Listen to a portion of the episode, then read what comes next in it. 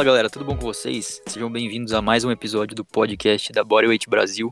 E hoje eu vou bater um papo com o Rômulo Viel, mais um parceiro aí de educação física que trabalha na área da calistenia, da musculação, e a gente vai trocar uma ideia sobre as principais dificuldades e alguns pensamentos sobre o treinamento em casa nesse período de quarentena. Confiram aí que o papo vai ficar bem legal. Bom, galera, então hoje eu converso aqui com o Rômulo Viel, que faz um trabalho bem bacana no Instagram, no YouTube e recentemente eu descobri agora em vários podcasts, três, três podcasts. Então, Rômulo, seja bem-vindo aí pro, pro podcast da Bodyweight Brasil. E, bom, para que eu acho que o nosso público é muito parecido, tem algumas diferenças e tal, mas para a parcela do meu público que ainda não te conhece, se apresenta aí pra galera, fala a tua idade, onde você mora e o que, que você faz. Cara, uh, primeiro, muito obrigado pelo convite, não estava esperando. Eu, eu sigo eu sigo você acho que desde os primórdios lá, quando você tinha acho que uns mil, dois mil seguidores. Caraca, uh, agora você já tá aí anos com... atrás. É, acho que você tá com uns 10k agora, né? Se eu não me engano, mas eu Ainda não bati, cara. Eu tô na, tô na tua cola. Tá na cola. então, e na época que eu comecei a seguir, eu não sabia nada de calistenia, né? Na verdade, eu, se eu não me engano, eu, eu treinava assim, mas eu não, não manjava nada. Eu, eu ficava tentando calistenia, né? E, enfim, foi evoluindo, fui estudando, comecei a fazer facu e, e etc, etc. Fui aprendendo as paradas.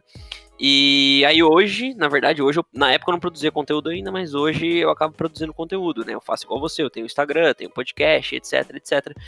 E eu acredito que as nossas. É, é, são modalidades diferentes dentro da própria calistenia, mas eu acredito que a gente ensine coisas parecidas, né? E aí, só, só para quem não me conhece, meu nome é Romulo Viel, atualmente aí eu tô com 25 anos.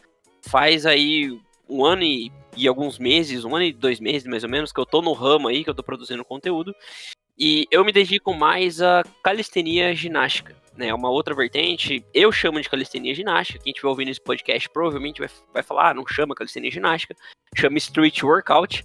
Mas eu nomeei, né, a modalidade que eu ensino de calistenia ginástica. Então eu trabalho mais com treinos de força voltados para planche, front lever, bandeira humana e etc. Esses movimentos aí mais que a gente vê no, na ginástica artística. O que a gente chama de skill, né, basicamente. É, hum, o que a maioria chama de skill, porque skill também eu tenho uma outra denominação, né, para skill. Para mim, skills são. É, eu, eu estudo muito coisas vindas do exterior, né? Então eu leio, já li alguns materiais em italiano, já li alguns materiais em inglês, até em russo. Eu tive que usar um tradutor, óbvio, eu não falo russo, mas eu já li. e lá fora, skill é referenciado como movimentos que o que te limita em fazer não é força, né? Então, por exemplo, movimentos de equilíbrio, parada de mão, é, elbow lever, até dança, por exemplo. Se quiser aprender dança, seria considerado um skill, porque o que te limita em fazer um passo de dança não é força, são outras capacidades. Uh, então, para mim, skill, eu uso muito essa denominação, denominação de fora, né? E aí, o que te limita, por exemplo, em fazer mais segundos numa planche é força, né? Não é até, pode, tem até o componente de técnica, tem equilíbrio, mas o que te limita realmente ali, o maior componente é força.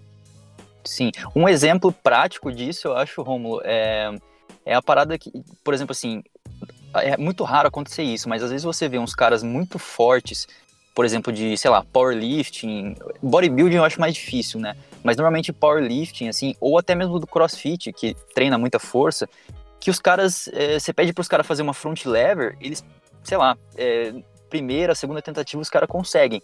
E aí isso vai de encontro com o que você falou. Os caras têm muita força. É, óbvio que a, a primeira vez do, deles não vai sair uma front lever certinha em termos de forma, mas o cara vai conseguir ficar na posição, né? Cara, inclusive, uh, isso aí tem, tem, tem total sentido porque é o seguinte.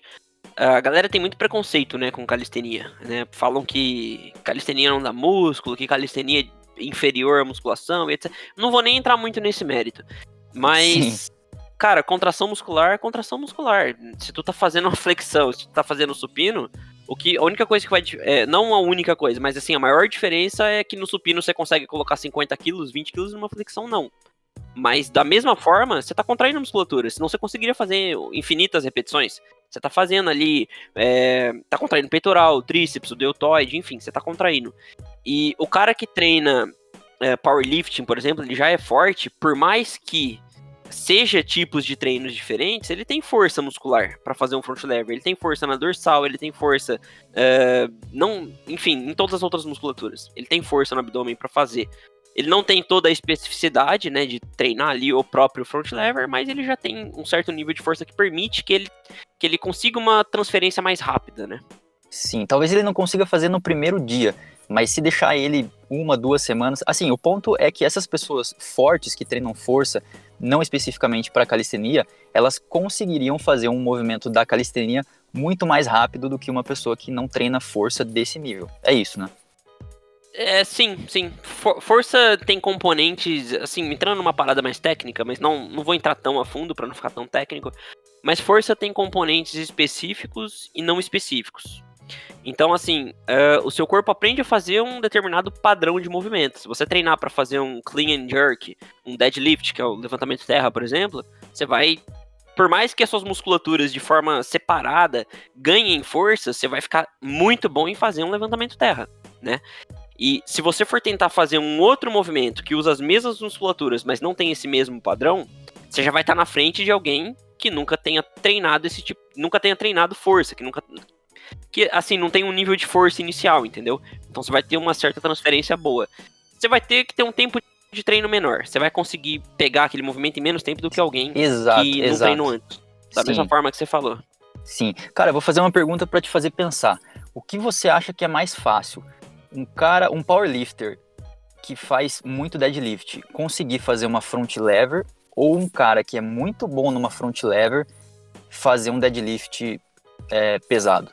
O que, que, você acha? Cara, o, o cara que é muito bom de deadlift, ele vai ter facilidade em fazer um front lever. Inclusive tem registros disso, uh, fora daqui do Brasil, óbvio, mas tem registros de caras que conseguiam fazer deadlifts muito pesados e depois conseguiram fazer o front lever assim com extrema facilidade. Tem uma certa transferência, mas tem que ser tá. muito pesado. Agora o cara que faz o front lever, é, vai ser difícil ele ter força para fazer um deadlift, até porque a gente tem muito uso ali da lombar, das pernas, né, também. Então acho que vai, vai, ser mais difícil, não vai ajudar tanto assim.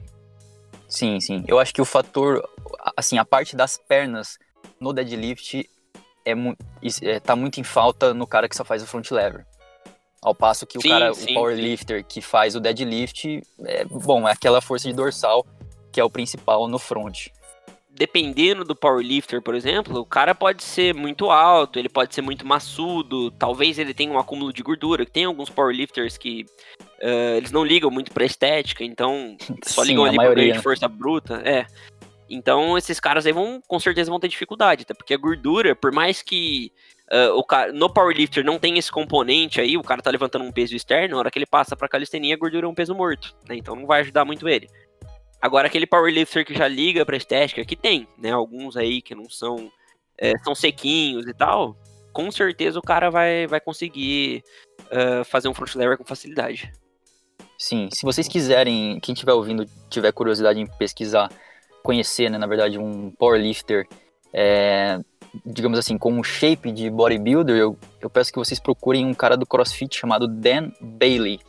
É um cara extremamente hipertrofiado, seco, totalmente condicionado e um exímio powerlifter e, e atleta de cara, LPO o cara é shapeado mesmo, hein? Ele é tu conhece maçudo, ele? né? Grande.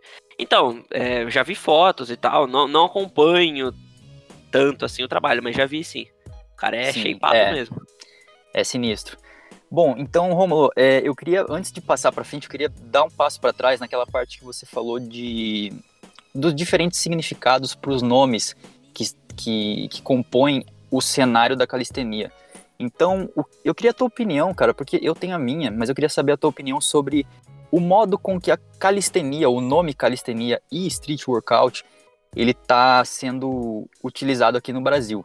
Porque assim, é, se você fala que faz calistenia aqui no Brasil, automaticamente você é colocado num, você é, é colocado num grupo do street workout. Porque é isso que está mais em alta no YouTube. São pessoas um pouco mais magras fazendo o street workout. Então é a performance, muitas vezes acrobática, muitas vezes de elementos estáticos. Então, o que, que você acha disso? Você acha que as pessoas deveriam entender melhor que calistenia abrange muita coisa? Ou você acha que não, tá certo, é o que, é o que chegou no Brasil e, e é assim que a gente tem que falar? O que, que você acha? Cara, uh, eu, assim, né, que nem eu falei, eu nomeei o que eu ensino de calistenia ginástica. A maioria conhece como street workout. Eu acredito que a calistenia é muito mais do que simplesmente fazer movimentos de ginástica. Né? Tem várias vertentes, tem várias maneiras de treinar. Por exemplo, eu não preciso fazer movimentos de ginástica. Eu poderia treinar movimentos base, que a gente chama de movimentos base no, no street workout, com pesos. Eu poderia fazer dips com pesos, poderia fazer pull-ups com pesos. Não precisaria entrar. E aí já entra numa outra vertente de calistenia, que a gente chama de calistenia weighted, ou no caso street lifting para quem compete. Então, assim, eu acredito que não, a gente não tem que chamar, né, do jeito que vem de fora. Na verdade, sim. É, é, claro que tem que ter um padrão, né? Senão, pô, cada um daqui a pouco, todo mundo inventa um nome diferente, você não sabe mais o que é o que. Mas sim. a calistenia tem muito mais do que simplesmente só movimentos de ginástica, né? Então, quando alguém falar para mim, quando eu falar para alguém assim, pô, eu, eu pratico calistenia, e a pessoa vir perguntar para mim, pô, legal, você faz front, back, human flag, eu, eu falar que não, eu posso falar que a pessoa tá, é, de alguma, de certa forma, tá errada. Porque sim, eu faço calistenia, só não faço essa calistenia. Exatamente, de certa forma não, na verdade ela tá é, totalmente errada, né? Tem várias vertentes. É, o pessoal eu não, é, eu não, sei nem se, se você conhece, quem tá ouvindo aí, tem o pessoal do Híbridos lá, né? Eles treinam calistenia weighted, que é levantamento de peso na calistenia. Então eles fazem dips, pull-ups com peso, fazem agachamento com barra, e aí rola muito isso, né, com eles. A gente é amigo, a gente conversa e tal, e rola muito isso, né, que o pessoal fala, ah, mas vocês treinam com barra, faz agachamento com, com barra, é musculação, né? Não é calistenia, isso é uma discussão que vai longe. Mas na Muito verdade, longe. se você for pensar, squat, o agachamento, é um, é um, é um movimento de calistenia com o peso do corpo. Você colocou peso, você pode chamar de musculação, você pode chamar de calistenia weighted, é o mesmo movimento, só que em esportes diferentes. Eu acho que o, o que você o que define o que tu tá praticando não é um movimento em si, ó, o cara fez agachamento com peso. É a coleção de coisas que tu faz, né? Então, pô, eles fazem lá dips com peso. Isso aí é calistenia para mim. Por mais que tenha adicionado peso mim, é, é, que tem gente que vai contra, né? Fala, ah, tu não pode adicionar peso, tem que ser puramente com o peso do corpo, porque senão você tá roubando. Para mim não existe essa parada. Para mim. É, é, é, um pensamento muito fechado, né, cara? É. Pra, é que nem eu treino muito isométrico. E, para ser bem sincero com você, eu acredito que a minha genética nem seja para isométrico. Porque, uhum. por mais que eu consiga conquistar os meus objetivos e tal, eu acredito que a minha genética seria melhor aproveitada no levantamento de peso. Ou até na calistenia weighted, que eu acabei de falar. Mas Sim. são objetivos, é o que eu gosto de fazer. E eu acredito que tem muito a ver com isso. Tu tem que fazer o que você gosta de fazer. Eu, por exemplo, treino perna. Né? Eu não, não, não gosto de ficar sem treinar perna. E tem muito aquele preconceito de que quem treina movimento de ginástica não pode treinar perna porque a perna atrapalha. Eu gosto de treinar perna, eu gosto de ter um corpo mais harmônico. Então acontece que eu não vou ficar sem treinar. É o que eu gosto de fazer. Sim, sim. E atualmente, quais que são assim os seus objetivos com o treino? O que, que você falou bastante dos estáticos? O que, que compõe o treinamento do Rômulo hoje em dia, em questão de objetivos e maneira de treinar? Cara, tem os movimentos. É, eu busco sempre força e hipertrofia. Eu não gosto muito de treinamento de resistência. Eu odeio, odeio, para ser sincero, é, high reps, né? Que seria tipo repetições altas, pouco tempo de descanso, um treinamento de endurance. Não gosto muito. Sim. Você não é do circuitão. Não, detesto o circuito. eu, eu, até faço, o mais próximo do circuito que eu faço é um combo de movimento de ginástica. É o mais tá. próximo. E o meu objetivo é mais força e hipertrofia, né? Então eu gosto de aprender os movimentos de ginástica, eu gosto de ganhar segundos, de cada vez mais conseguir força, só que eu também gosto de manter um corpo harmônico. Eu não gosto muito de deixar. Eu gosto de ficar de sunga na praia, né? Sendo bem sincero. Sim, sim, sim. A estética tá bem presente no teu treino. Sim. Então, por exemplo, eu treino lá sei lá, planche é o meu primeiro exercício do treino. Planche na argola, atualmente. Depois da planche na argola, eu faço push-ups com peso. Eu adiciono 70 quilos nos push-ups, porque o meu peitoral, por exemplo, é um ponto fraco esteticamente. Né? Ele é menor, ele uhum. acabou ficando menor que o meu ombro e que o meu bíceps. Então eu adicionei um exercício Sim. ali para ele. Vira Cara, e mexe também. Esse mesmo problema. O, o, seu, seu ombro cresce mais, cresce, hipertrofiou mais. Cara, braço, assim, é, é, é bizarro. É mais e fácil. o peitoral, é. nossa, é, o peitoral ficou para trás. Então, eu já dei uma corrigida nisso, mas eu ainda não tô satisfeito, né? Então eu tô continuando. já teve momentos que, por exemplo, eu adicionei exercício isolado no meu treinamento, né? E aí a galera, tipo, nossa, mas você adicionou isolado? Como assim você adicionou isolado? Não é calistenia? Cara, é objetivo. Eu, às vezes eu precisei de um isolado para fazer alguma coisa, né? Reabilitação, por exemplo, se eu machucar, como é que eu vou fazer reabilitação com exercício composto? Aí eu, enfim, não sou mais calistênica porque eu fiz reabilitação, por exemplo. Né? Então, é, é. é, enfim, é, é um pensamento meio fechadão e com o conteúdo que eu tô trazendo, eu tô tentando, assim acredito como você, né? Porque pelo visto a gente concorda bastante. Eu tô tentando Sim. abrir mais a mente da galera aqui no Brasil, né? Falta, falta um pouco isso. Eu acredito que, que a gente vai conseguir fazer isso aí nos próximos anos. Com certeza. E para você que tá ouvindo, cara, eu fiquei pensando aqui enquanto você ia falando dos teus objetivos, que os meus objetivos, o principal também é estético. Então, assim, a gente tem uma combinação de objetivos mais ou menos parecidos, só que talvez eu acho que os nossos caminhos sejam um pouco diferentes. E essa que é a magia da hipertrofia, você não precisa treinar da mesma maneira. Que nem assim, elementos estáticos eu não treino nada. Eu não faço front, eu não faço back lever, eu não faço planche, eu não faço nada, mas é por vontade. Eu não quero, não tenho interesse. Por outro lado, eu amo circuito. Eu sou do high reps, circuito, eu sou coach de crossfit, além da calistenia, então eu tenho muito essa vertente do cross. Então, meus treinamentos são basicamente cross, musculação e calistenia. E Sim. os objetivos, o objetivo principal, que é estético e hipertrófico, a gente alcança mesmo treinando de maneiras totalmente diferentes. Isso que a galera precisa entender. Não é porque a pessoa que você segue no Instagram treina de um jeito que você tem que copiar esse jeito. Você pode fazer o seu treino, só que você tem que entender o que, que estimula a hipertrofia. E é esse é o nosso trabalho como profissional, né? Cara, exatamente, você falou tudo. Tipo, não tem um jeito certo de treinar. Você, eu não gosto de high reps, mas, pô, alguém gosta, vai lá, tá tudo certo. Você tem que fazer o que você gosta, né? E é claro que você tem que te encontrar com seus objetivos. Você quer aprender movimento de ginástica, você vai ter que fazer um treino específico, né? Então, você tem que sempre estar tá de encontro com seus objetivos. Se high reps é uma parada que tu gosta e dá hipertrofia, tu vai fazer. É, é óbvio que fazer treinos com, com mais repetições vai dar hipertrofia. E hoje a gente tem estudos que provam que existe um tipo de hipertrofia e existem caminhos diferentes de chegar nesse tipo de hipertrofia. Né? Então, dependendo do estímulo que você está dando, você vai por um caminho diferente. Você vai conseguir hipertrofia de qualquer jeito. Tem muito preconceito com isso. Eu não, eu não, não tenho nem tanta paciência assim de falar com gente que é preconceituosa desse jeito, né? Mas uh, não, não que eu perca a paciência, eu fique bravo. Eu só não, não entro nessas discussões. Mas o fato é que treinando tu vai chegar onde você quer. Basta ser ir atrás, né? E, é claro, saber fazer. Fazer de qualquer jeito também não vai te ajudar muito. Sim, eu confesso, Romulo, que eu pegava um pouco mais de pilha um tempo atrás em relação à galera da calistenia que falava do, do cross. Então, tipo assim, é, a galera do cross, cara, eu acho legal porque eles fecham é, o treinamento deles e eles não ficam falando mal de outras vertentes, da musculação Sim. e calistenia. Mas eu vejo muito, muito, muito a galera da calistenia falando mal do cross e acho que 90% das vezes é por causa do keeping do, das pull-ups, do muscle-up, enfim, dos mov movimentos com aquele balanço que a gente pois usa é. no cross. E assim, eu pegava pilha porque eu via que a galera não entendia que tem um. Que, que os caras do cross eles treinam strict, eles treinam com keeping, eles treinam tudo, só que na hora de performar numa competição é mais eficiente em termos de tempo é, e número de repetições de você fazer o movimento mais parecido com a ginástica. Então a galera ficava zoando e eu pegava mais pilha, mas hoje em dia eu, eu entendo e tento justamente fazer isso que você falou, educar para que essa, esse tipo de preconceito e de ideia errada ele não se manifeste mais como antes, né? Se, se todo mundo ficar calado, a galera vai ficar falando, né?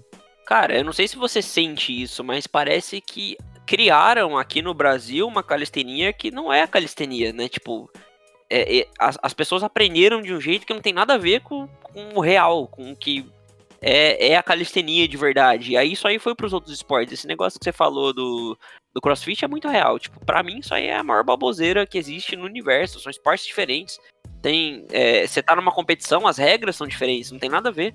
Né? Se você Exato. vai numa competição de street lifting, que é calistenia com peso, ou repetição, não tem nada a ver com uma competição de crossfit. Então, como que eu vou tirar sarro de um cara do crossfit que ele tá fazendo um movimento que ele tem que fazer numa competição porque é a mais eficiente? Isso aí é meio. Meio besteira. Que Sim. nem eu, eu ri de um cara que vai tentar fazer uma plancha e não consegue subir a perna. Ou um cara que, para fazer um planche press, que é aquele movimento que você tá na planche, você sobe pra parada de mão. O cara que uhum. entorta a coluna para subir porque ele não tem força. Então ele entorta a coluna, consegue subir, porque assim facilita o movimento. Eu vou rir do cara. Ou o cara do crossfit vai chegar e rir e vai falar: Ah, tu entorta aí, você não tem consciência corporal. Tipo, sei pois lá, é. não tem muito sentido para mim, né? E também, só complementando do que a gente tava falando, da questão da hipertrofia, uh, tem muita gente que fala, vem falar as coisas e, tipo, o cara se baseia, por exemplo, num bodybuilder que usa anabolizante e treina há 20 anos, tá ligado? O cara é o Mr. Olympia. E aí ele vem falar que, por exemplo, que calistenia não dá hipertrofia porque ele faz uma comparação de um cara que treina calistenia com o Ronnie Coleman, por exemplo. Tipo, eu acho que entra no mesmo mérito do crossfit e da calistenia. São esportes completamente diferentes, né? E o meio que os caras treinam são completamente diferentes. Mas nem por isso um deixou de dar hipertrofia. Sim. Cara, se a galera da calistenia soubesse que o Steve que faz treina crossfit, se o se eles soubessem que o Vadim treina crossfit, se eles soubessem é. que o Lizek, que é o segundo é, lugar no, no Mundial de 2019, é, que ficou atrás do Saratov, treina crossfit, cara, eles enlouqueceriam, né? Porque, assim, eu, eu acho que não bate as ideias, né? Eles não, não, não, concebem essa ideia de que, porra, o cara fodão da calistenia tá treinando cross, cara, como assim? É, é como se estivesse traindo o movimento, né? E, porra, nada é, a ver, né, cara? Não tem sentido nenhum, cara. É, é claro que a gente tem que lembrar que genética também tem um papel muito importante aí, né? Mas é, pro cara ter resultado. O tanto de resultado que ele vai ter, né? Ou pelo menos o tempo que ele vai demorar. Mas é isso aí, enfim, isso aí não tem, não tem muito sentido, né? É, eu espero que nos próximos anos isso mude, porque ficou até cansativo já, né? Ficou meio Puts, fora sim. de questão. Mas enfim. Sim, sim. E é nosso papel justamente educar, né?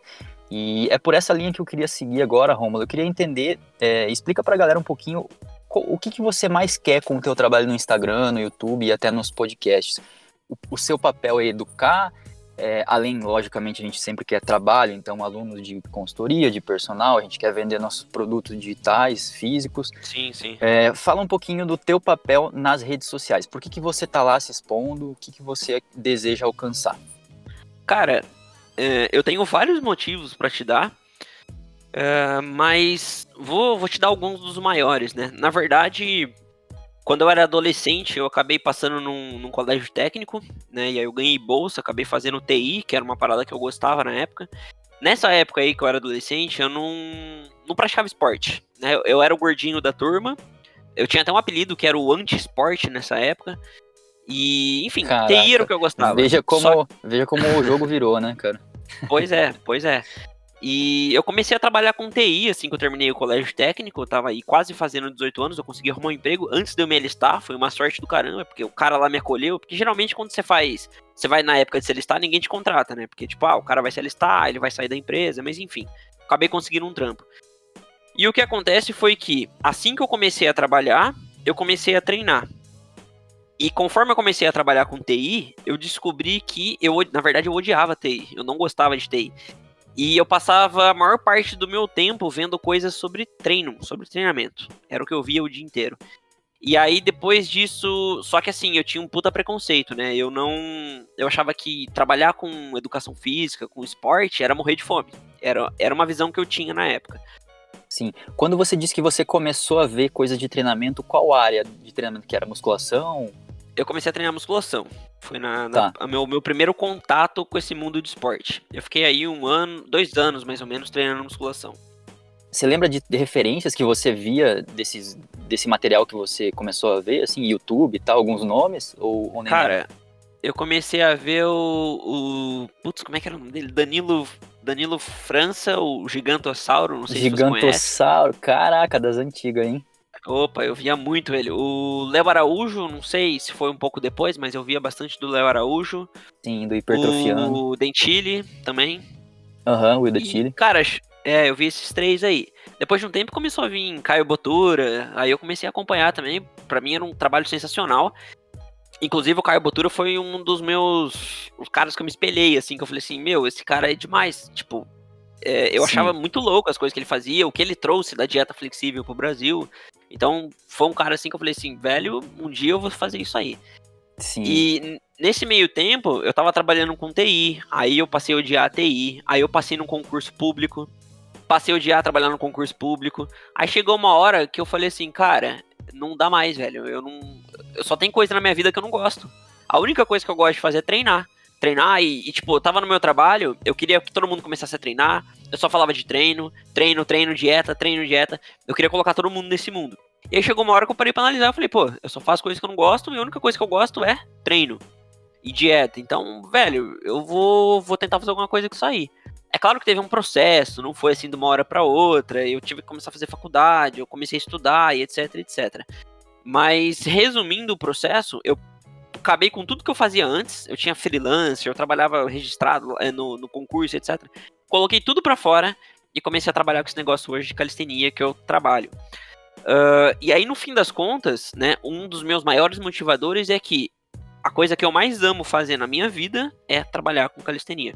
Né? É, é, viver de esporte, é ajudar pessoas a conquistarem coisas no esporte, é ver os outros tendo resultado com as paradas que eu ensino. Tipo, é a coisa que eu mais gosto de fazer. Eu já fazia isso antes, só que não era o meu trabalho. Eu fazia isso aí com as pessoas do dia a dia. E aí agora eu passei a falar para as pessoas que querem ouvir. Nem sempre as pessoas queriam me ouvir antes.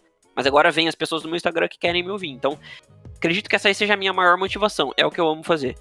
E também tem a questão de, de educar, né? Tipo, eu senti uma necessidade muito forte, de verdade, de trazer esse conhecimento, porque eu comecei a ler muito, eu comecei a ver muito conteúdo, eu comecei a. a é, até, até, na própria faculdade, eu comecei a ver muita coisa e que não batia com a calistenia que as pessoas ensinam por aí. E aí eu senti essa necessidade, eu falei, pô, eu preciso levar essa parada pro pessoal, né? E, enfim, acho que isso aí seria aí também uma, uma grande motivação minha. Sim, e é claro você que você falou, né? citar, né?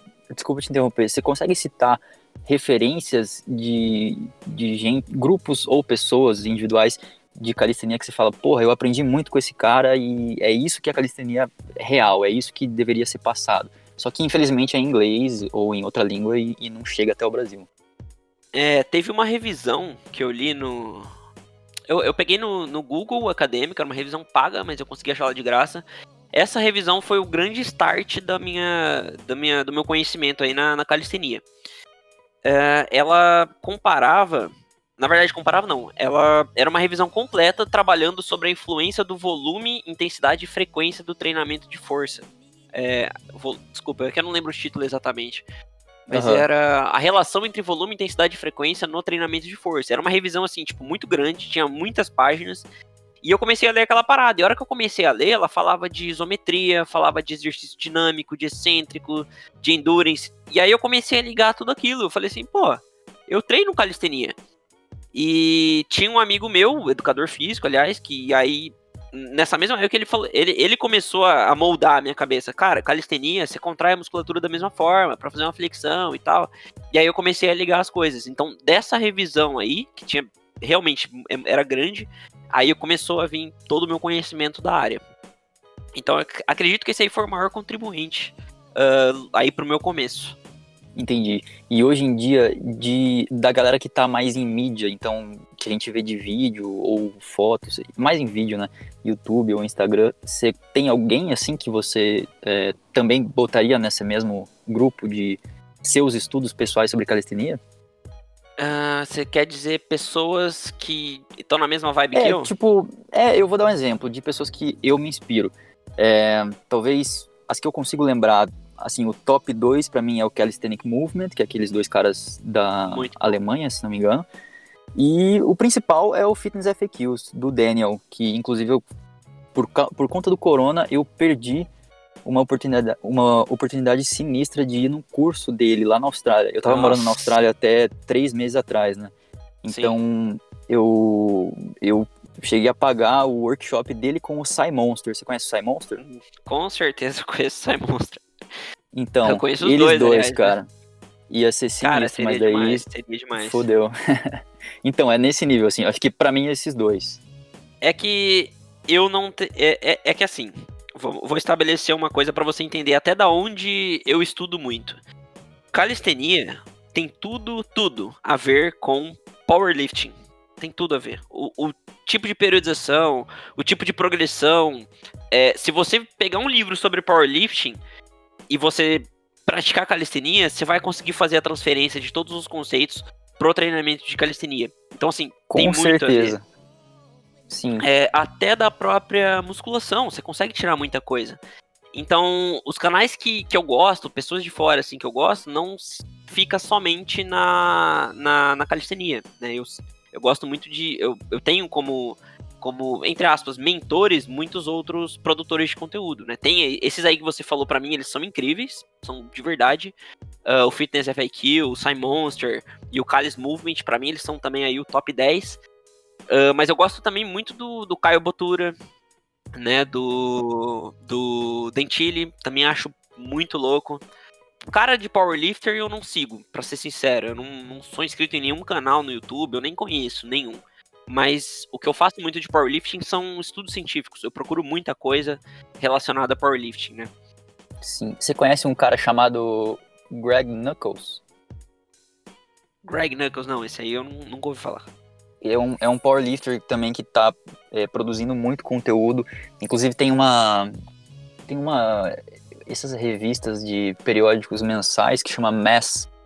E ele faz com o Omar Isuf, acho. E é bem bom. Eu só não assino porque realmente é, porra, é muito caro. Acho que é uns mil dólares Sim. anual, assim. E daí fica fora de, de, de mão agora. Mas é, eu, eu sigo a mesma linha, cara. Pior que, é, assim, eu leio muita coisa, vejo muita coisa de powerlifting, de cross e de musculação. Então, é, se for citar aqui caras como Jeff Nipper, é, Alpha Destiny, Jeff Nipper eu Alan, conheço. Jeff Nipper é, é monstro, cara. Então, um canal como o Jeff Nipper, por exemplo, eu já aprendo muita coisa e é, consigo fazer, assim, uns 80, 90% aplicar na calistenia. Isso que é o barato da coisa, que nem você- falou, né? Então, quando. É, uma, uma das coisas principais que precisa virar, a chavinha que precisa virar na cabeça das pessoas é calistenia é igual musculação, é igual powerlifting. Quando essa chavinha virar, você vai conseguir aplicar muita coisa que você fazia num esporte na calistenia, né? Mas é, você precisa entender esse conceito. né? Não é exatamente igual, mas tem como você aplicar os mesmos conceitos e dessa forma aí ter resultados extremamente semelhantes. Concordo. Bom, falamos bastante aí. A gente tá falando sem roteiro, tá, galera? Então, assim, vocês podem ver que os assuntos eles vão surgindo. Eu acho que as boas conversas, elas acontecem dessa maneira, quando você simplesmente fala e as coisas vão surgindo e tal.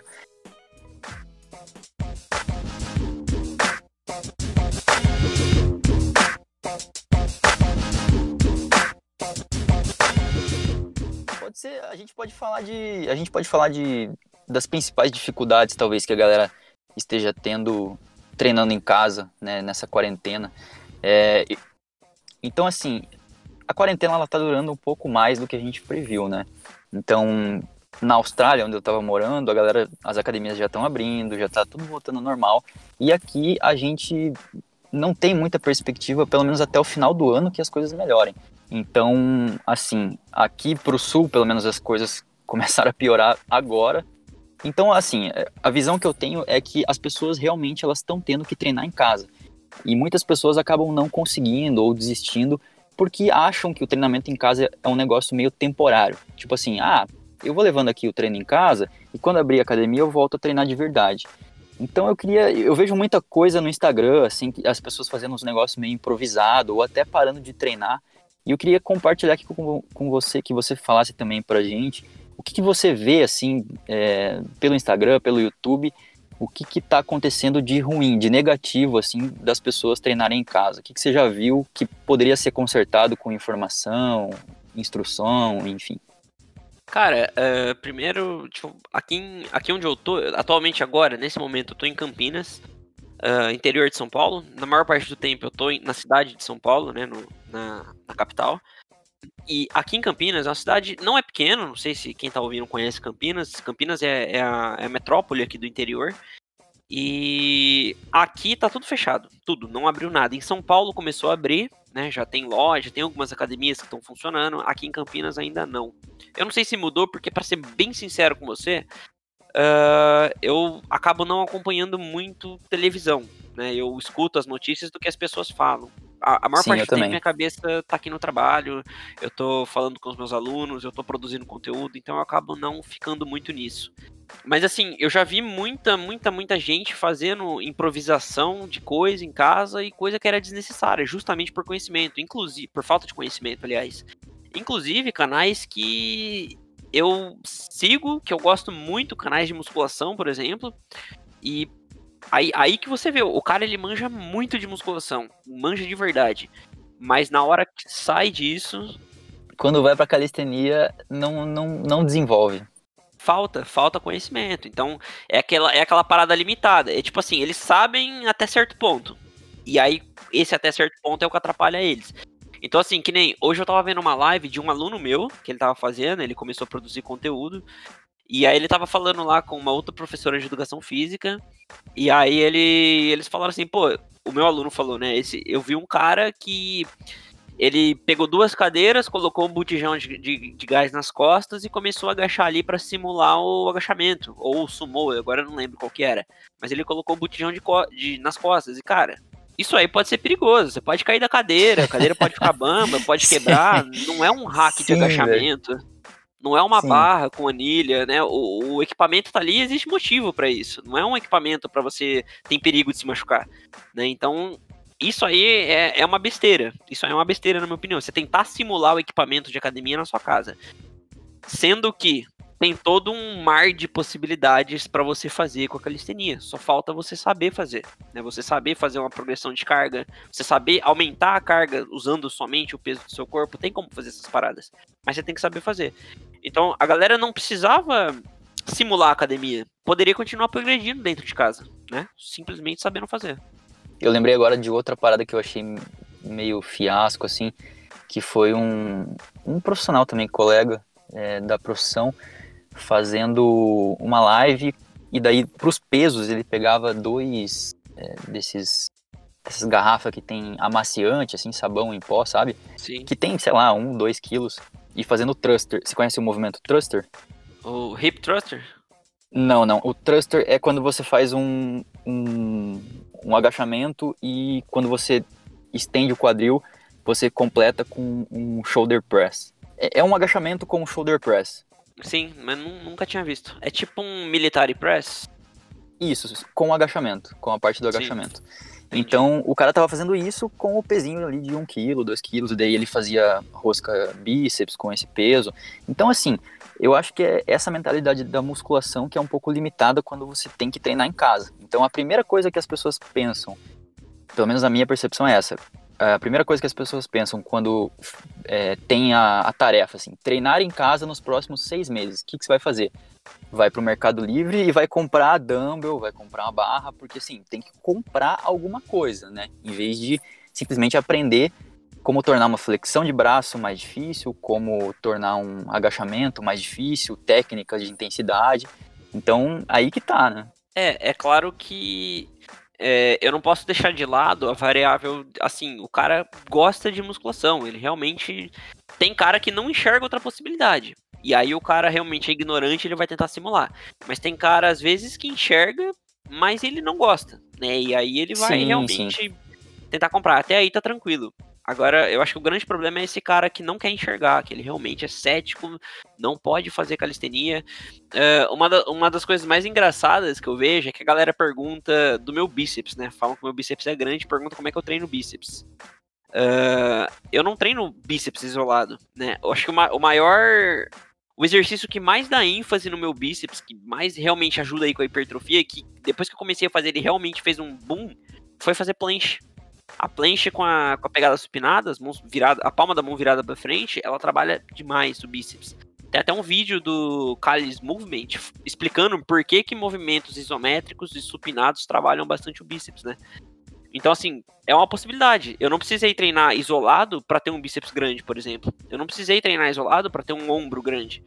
Tanto que, mesmo na própria musculação, na- nas minhas raízes, da onde eu aprendo, né, as minhas, enfim, as coisas que eu leio, ah, os, os levantamentos principais é o supino, o desenvolvimento, né, para push, agachamento levantamento terra para perna, e a remada e o, e o pulley ou até a barra fixa. Então, E, e, o treino ele é baseado mais nos movimentos compostos, né? O treino não é baseado em movimentos isolados. Eu discordo um pouco disso, de quem acha que precisa ter trocentos exercícios isolados em várias angulações diferentes para treinar na academia. Até na própria academia, eu discordo que você tem que ter um monte de exercício isolado para ter resultado. Sim, concordo. É, não, de fato, cara, assim, pelos posts que eu vejo você fazendo, pelos vídeos e fotos, de fato, o seu bíceps é diferenciado. E, e você acha que é tem o um componente genético além de todo esse trabalho isométrico da planche? Ou você acha que não? A tua genética de bíceps era uma merda e a planche ajudou, assim, muito? Então, uh, tem um pouco de genética. Se a minha genética fosse horrível, provavelmente ele ia ser menor. Uh, mas também não é só genética, tem a questão do treinamento, tem a genética, tem a alimentação, tem o meu estilo de vida.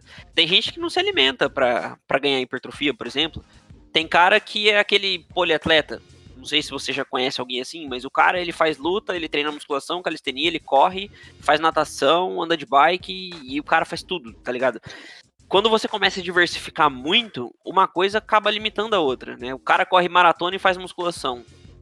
São coisas contrárias. Se você quer ter hipertrofia e correr uma maratona, são, uma coisa pode ajudar na outra. A musculação vai te ajudar numa maratona. Só que isso vai te limitar um pouco no quesito hipertrofia. O Ronnie Coleman não corre maratona, por exemplo. O Arnold Schwarzenegger não fazia maratona.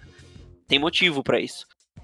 Eu acho que depende do objetivo da pessoa, né? Então, tipo, se a pessoa quer ficar talvez boa na maratona, a musculação, a calistenia, com certeza vai talvez tirar um dia que ela poderia é, fazer alguma especificidade para maratona. A mesma coisa que de alguém que quer fazer uma planche fodida, correr talvez três vezes na semana, é, correr assim longas distâncias, 5, 10 ou mais quilômetros, talvez poderia tirar uma oportunidade que a pessoa poderia ter para treinar uma coisa específica para planche.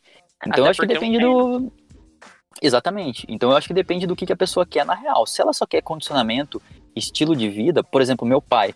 Meu pai tem fez 50 anos agora. Ele é faixa preta de judô, tá treinando jiu-jitsu e teve uma época que ele tava nadando, fazendo cross e treinando judô e jiu-jitsu. Aí eu pensava assim, porra, mas ele podia escolher só uma, ou pelo menos duas, e focar nisso. Mas, cara, ele só queria se sentir bem, entendeu? Então, assim, tá de boa. É, tem que analisar cada caso, né? É, você pode fazer o que você quiser, mas você tem que ter em mente o, o que, que você tá fazendo, né? Tipo, pô, você vai diversificar e vai ser um poliatleta e vai fazer tudo, beleza. Você vai conseguir algum resultado em tudo que tu tá fazendo. Mas você não pode esperar ser o, o, o pró daquele esporte, sendo que você tá diversificando, né? Então, no caso, você teria que ser mais específico. Mas voltando à questão do, do bíceps, eu acho que é um. É um é, não só o bíceps, né, mas é, um, é uma coleção de coisas. Não é um, uma única variável que vai fazer diferença. Mas a questão é que eu, que, que, eu penso é assim, que alguém pode chegar no teu Instagram e daí ver você falando assim, pô, eu faço plan, eu treino muita plancha, então é, e essa é, esse é um dos fatores que faz o meu bíceps ter essa hipertrofia. O que eu queria te perguntar, e também a galera deve ter essa dúvida, é, é o seguinte, se você não treinasse planche e fizesse um trabalho de rosca, bíceps, as diversas, diversos exercícios de musculação para o bíceps, você acha que ele teria esse nível de hipertrofia que ele tem hoje, e daí a gente coloca genética, alimentação, tudo as coisas que você colocou nesse grupo, ou não? Tipo, a planche realmente teve o diferencial desse exercício específico? É, tá, vamos lá. É complexo, é né? É meio subjetivo, é. né? Não tem uma resposta, tipo, mas é só pra é, se eu for pensar. falar assim pra você sim ou não, eu vou estar tá mentindo, porque vai variar infinitamente aí de condição, de indivíduo, etc. Uh, pode ser que o meu bíceps não respondesse bem até a rosca direta, né? E aí não desse tanta ênfase. Pode ser que ele respondesse melhor. Mas assim, quando eu. Tem alguns vídeos meus que eu conto como é que foi a minha história, minha trajetória, né? Tem até o episódio 1 do, do podcast calistênico, que eu falo como é que foi o meu começo, etc, etc. Eu comecei na musculação quando eu tinha 18 anos. E eu fiz aí musculação por uns dois anos, mais ou menos. E eu não tive resultado. Eu eu, eu comecei a virar um falso magro, uma espécie de falso magro. Eu não ganhei musculatura, assim, tipo, a gente sabe aí que no primeiro ano de treinamento é o ano que você tem mais ganho, né? É o ano mais importante. Uhum. Eu não tive. Então, assim, eu treinava muito errado. E aí, quando eu falo isso, se eu deixar incompleto assim, a galera vai pensar, ah, musculação dá menos resultado, eu sabia. Sim, não é isso. você tem que explicar, né? Senão. Sim, eu não sabia nada. Eu não sabia o que era fazer dieta. Hoje eu conto macronutriente, por exemplo. Então eu cheguei a fazer fase de bulking, eu fiz fase de cutting, eu fiz dieta reversa, eu não sabia nada disso na época. E Sim. Talvez se eu tivesse feito tudo isso na época, com certeza eu conseguiria ter tido bons resultados, né? A galera tem que esquecer, tem que lembrar também que nós somos naturais, né? A gente também não é anabolizado. E para um cara natural demora muito mais tempo para construir alguma coisa, é muito mais trabalhoso. Então assim, eu acredito que se eu tivesse o conhecimento que eu tenho hoje e eu tivesse na época começando a treinar musculação, com toda certeza eu teria resultados, talvez até maiores, porque eu já teria mais tempo acertando, né, do que errando. A maior parte do tempo eu passei errando. Eu demorei para começar a acertar algumas coisas. Então acredito que o resultado teria sido maior somente por causa disso, porque talvez eu estaria acertando por mais tempo. Saquei, saquei.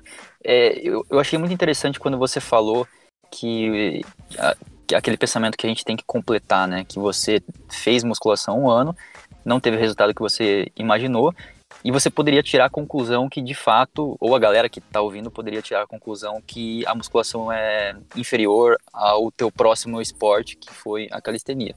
Eu vejo uma comparação disso é, com a alimentação também. Então, quando um vegano, por exemplo, eu sou vegano, quando um vegano ele ele quer puxar alguém para essa alimentação é, vegana, rola muito no Instagram esses, é, tipo, não é um meme, é uma comparação, é, antes e depois. E daí o antes, ele bota a imagem dele meio gordinho e tal, um estilo de vida totalmente diferente, comendo um puta bifão.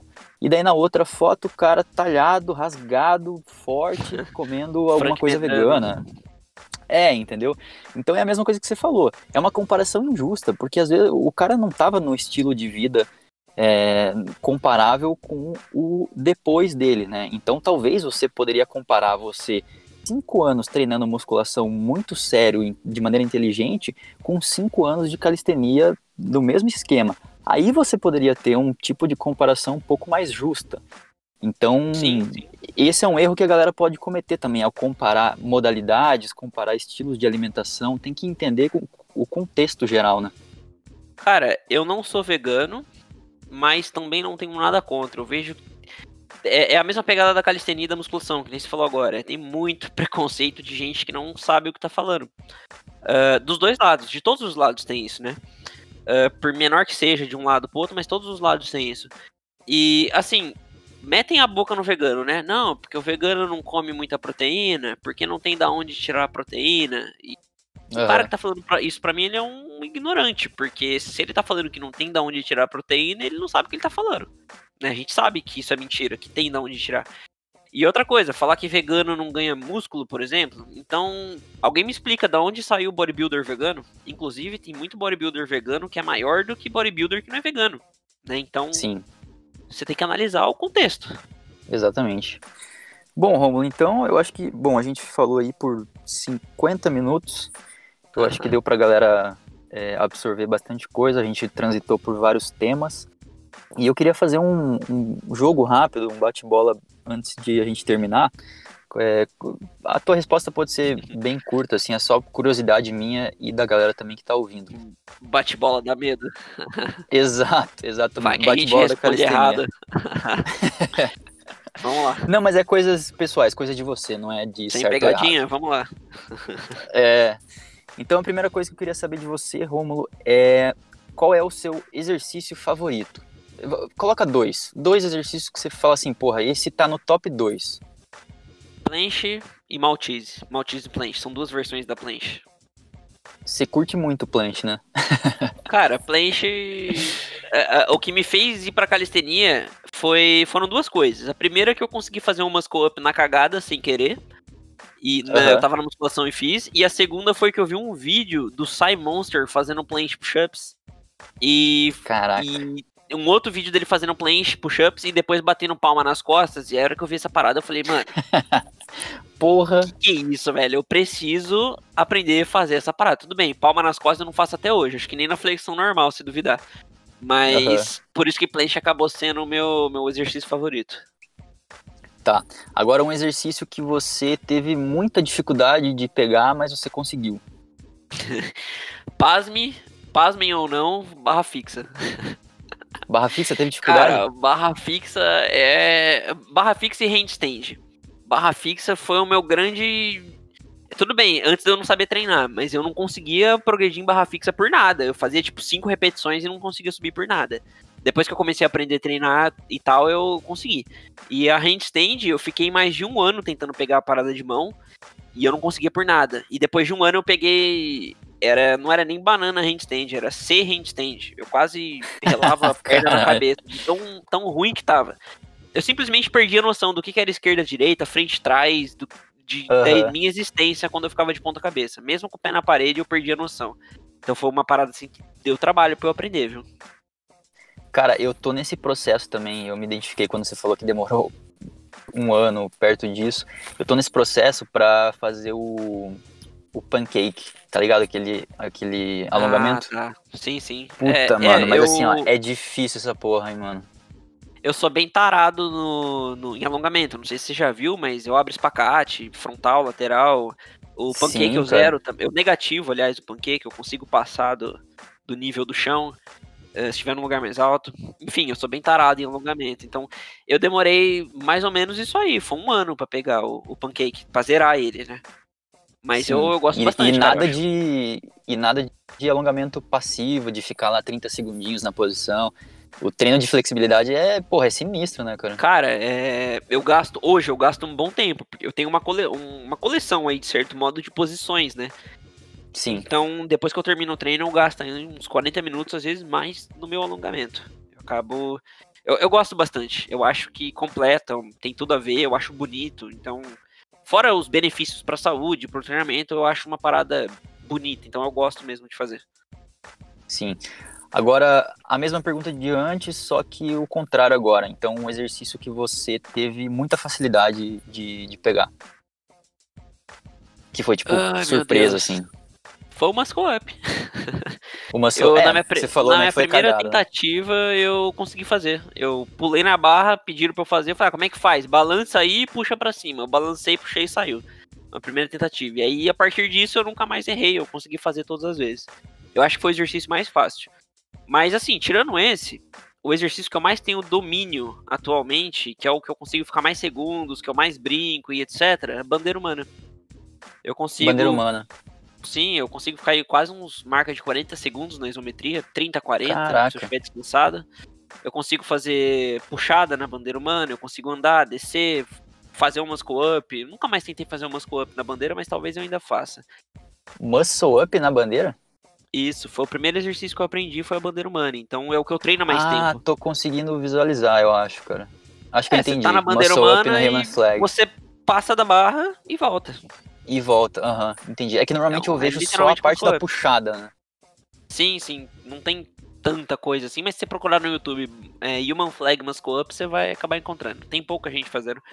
Tem o. Não sei se você conhece o Gad Yatarov. Não tô ligado, cara. O Gadiatarov foi um dos primeiros que eu vi da calistenia aí quando eu comecei, e ele fazia o muscle up, ele fazia bandeira humana muito bem, um dos movimentos preferidos dele. Então eu acabei começando pela bandeira humana. Né? Então, por ser o movimento que eu mais tenho tempo de treinamento, é o que eu mais domino. Legal. É, agora, um exercício que você não curte, que você pá, não, não curte esse exercício, não faço, não tá no meu treino. Cara, eu sempre tive um preconceito com, com costas. eu não, na, mesmo na época de academia, na hora que eu pensava, eu tinha que treinar remada, pulley, eu falava, nossa, velho, que chato. E aí eu ia treinar e eu ficava com essa sensação, nossa, que chato. Eu treino, hoje eu gosto, não tanto quanto push, quanto legs. Eu prefiro perna e, e planche, por exemplo. Mas hoje eu gosto, né? Mas antes eu odiava, eu detestava. Então, assim, barra fixa, front lever pull up, foi, foi os mais difíceis aí. E também tem o L-sit, né? Ele, eu não botava fé que eu tinha que treinar abdômen. E aí eu. Ah, eu só preciso que o abdômen apareça, eu só vou secar, não vou treinar não. E aí eu demorei para começar a treinar core. Né? Não só abdômen, lombar também. Eu demorei para começar a treinar. Então acredito que sejam esses dois aí. O L-sit e barra fixa, a gente pode deixar. Entendi. Se você fosse para uma academia, você não seria o cara que ia fazer uma remada curvada, depois uma remada serrote, Depois uma remada Nossa. na máquina. Dava até um negócio de pensar nisso. Eu faria, eu faria, eu fazia o mínimo, às vezes eu, eu, eu cortava o treino e ia embora. Sim, Era muito- sim. Muito ruim, velho. Hoje eu faço, de boa, eu gosto, mas antes era, era tenso. Sim. Agora, pra terminar, o último, um exercício que você ainda não pegou, mas que você quer muito. Que você fala, porra, eu tô no caminho, ou sei lá, tá longe de conseguir, mas ainda não, ainda não faz. Cara, são, na verdade, dois. Um deles eu peguei, perdi. ah, e o outro eu nunca, nunca consegui fazer. Mas também nunca parei pra treinar. É o Impossible Dips, que é o Triceps Extension Dips. E o Uhum. Efesto. Né? São, o Efesto foi um exercício que eu peguei. E aí eu perdi. Aham. E o Impossible Dips eu nunca peguei. Eu nunca parei realmente pra treinar ele e falar, não, eu vou pegar essa parada. Mas tá nos planos aí, eu vou ver se esse ano eu ainda já começo a treinar esses dois aí.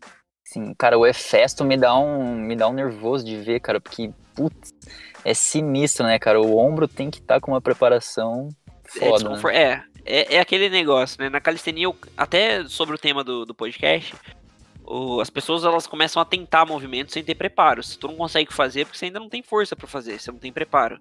E nessa de não ter preparo, é aí que tu lesiona. Né? É aí que falam que a calistenia é o esporte que mais lesiona. É porque as pessoas tentam coisa que não tem preparo. Então, pra você fazer um efesto, pra você fazer um Iron Cross e, enfim, vários outros movimentos, você tem que ter preparo. Você tem que ter um background ali.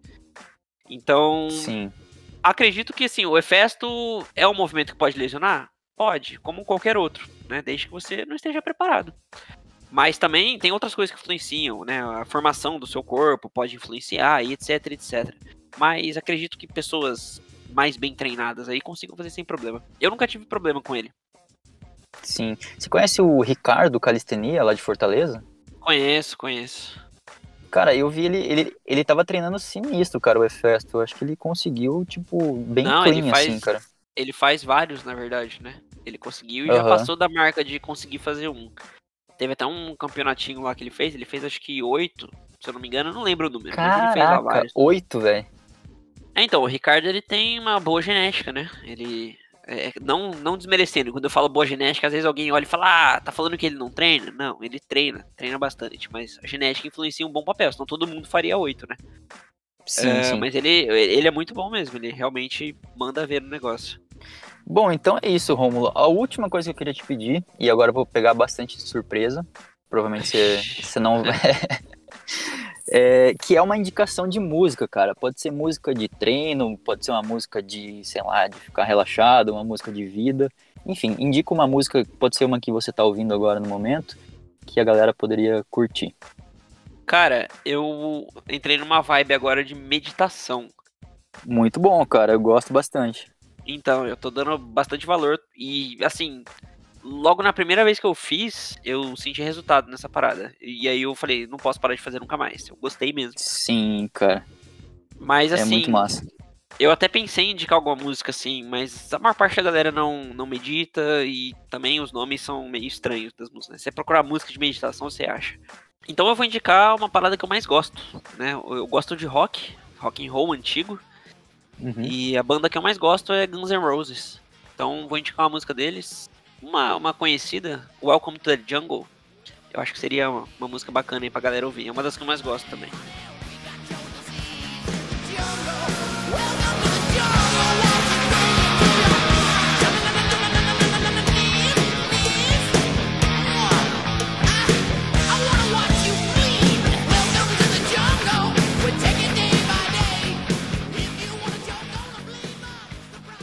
Boa.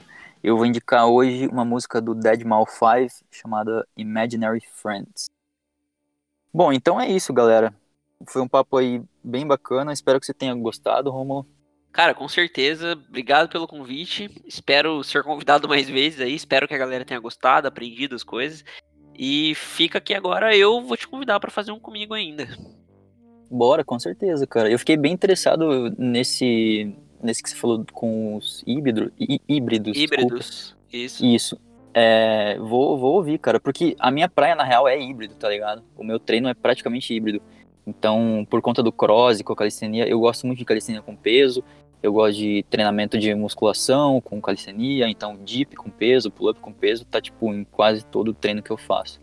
Então eu acho que a vibe vai ser bem legal. Eu gosto muito também. Eu misturo algo. Antigamente eu misturava mais, né? Com academia aberta, mas eu gosto muito de misturar também. Musculação e ginástica. Eu acho que são, são excelentes complementos. Não tem porquê eu não, eu não colocar um exercício isolado, por exemplo, no meu treino se eu tô precisando. Né? Então eu gosto sim, bastante sim. também. Mas o pessoal do Híbridos aí, eles têm.